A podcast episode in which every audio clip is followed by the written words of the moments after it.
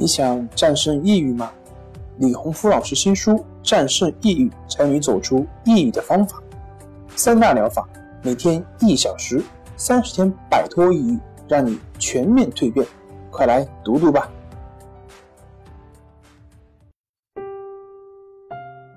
心情不好，我们聊聊吧。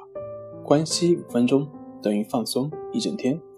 大家好，我是心理咨询师杨辉，欢迎关注我们的微信公众账号“重塑心灵心理康复中心”，也可以添加微信 “su 零一一二三四五六七八九”，了解抑郁的解决办法。今天要分享的作品是：是什么让我们总感觉自卑、迷茫、抑郁、焦虑？前面我们在焦虑专辑里面的文章，明白它，你就能快速摆脱痛苦。里面讲过，我们不是被别人或者是他物所伤害，而是被我们所持有的观念所伤害。那我们为什么会有种种观念规条呢？观念和规条来自于我们过去的经验所产生。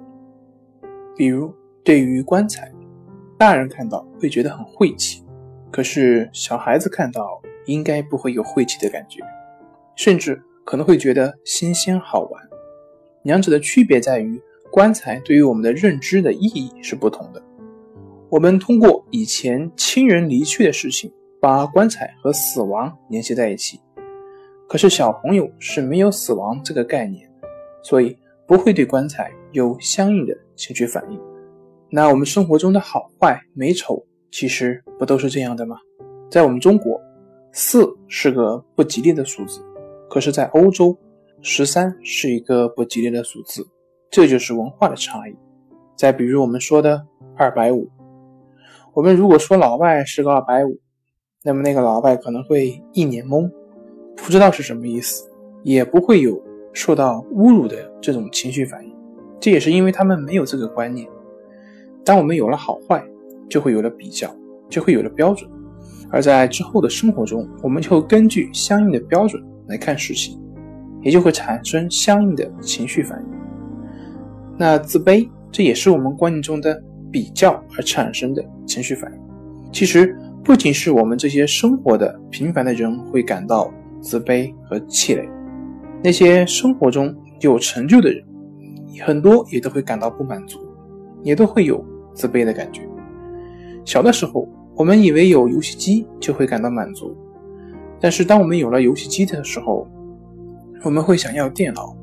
当有了电脑的时候，看到别人有车开，然后又觉得有车会比较幸福。我们会发现，我们一直在追寻，可是满足是暂时的。我们一直在饥渴中，就像吸毒一样，满足只是一会儿，过后会是更深的渴望。从来没有真正的找到一直能够满足我们内心的事情。其实，我们所有的对功名利禄的追逐，最终都是我们内心空虚的表现，都是内心对爱以及关注的渴望。在下一节里面，我们会讲讲心理学，帮助我们找到内心的平衡。好了，今天就分享到这里，咱们下回再见。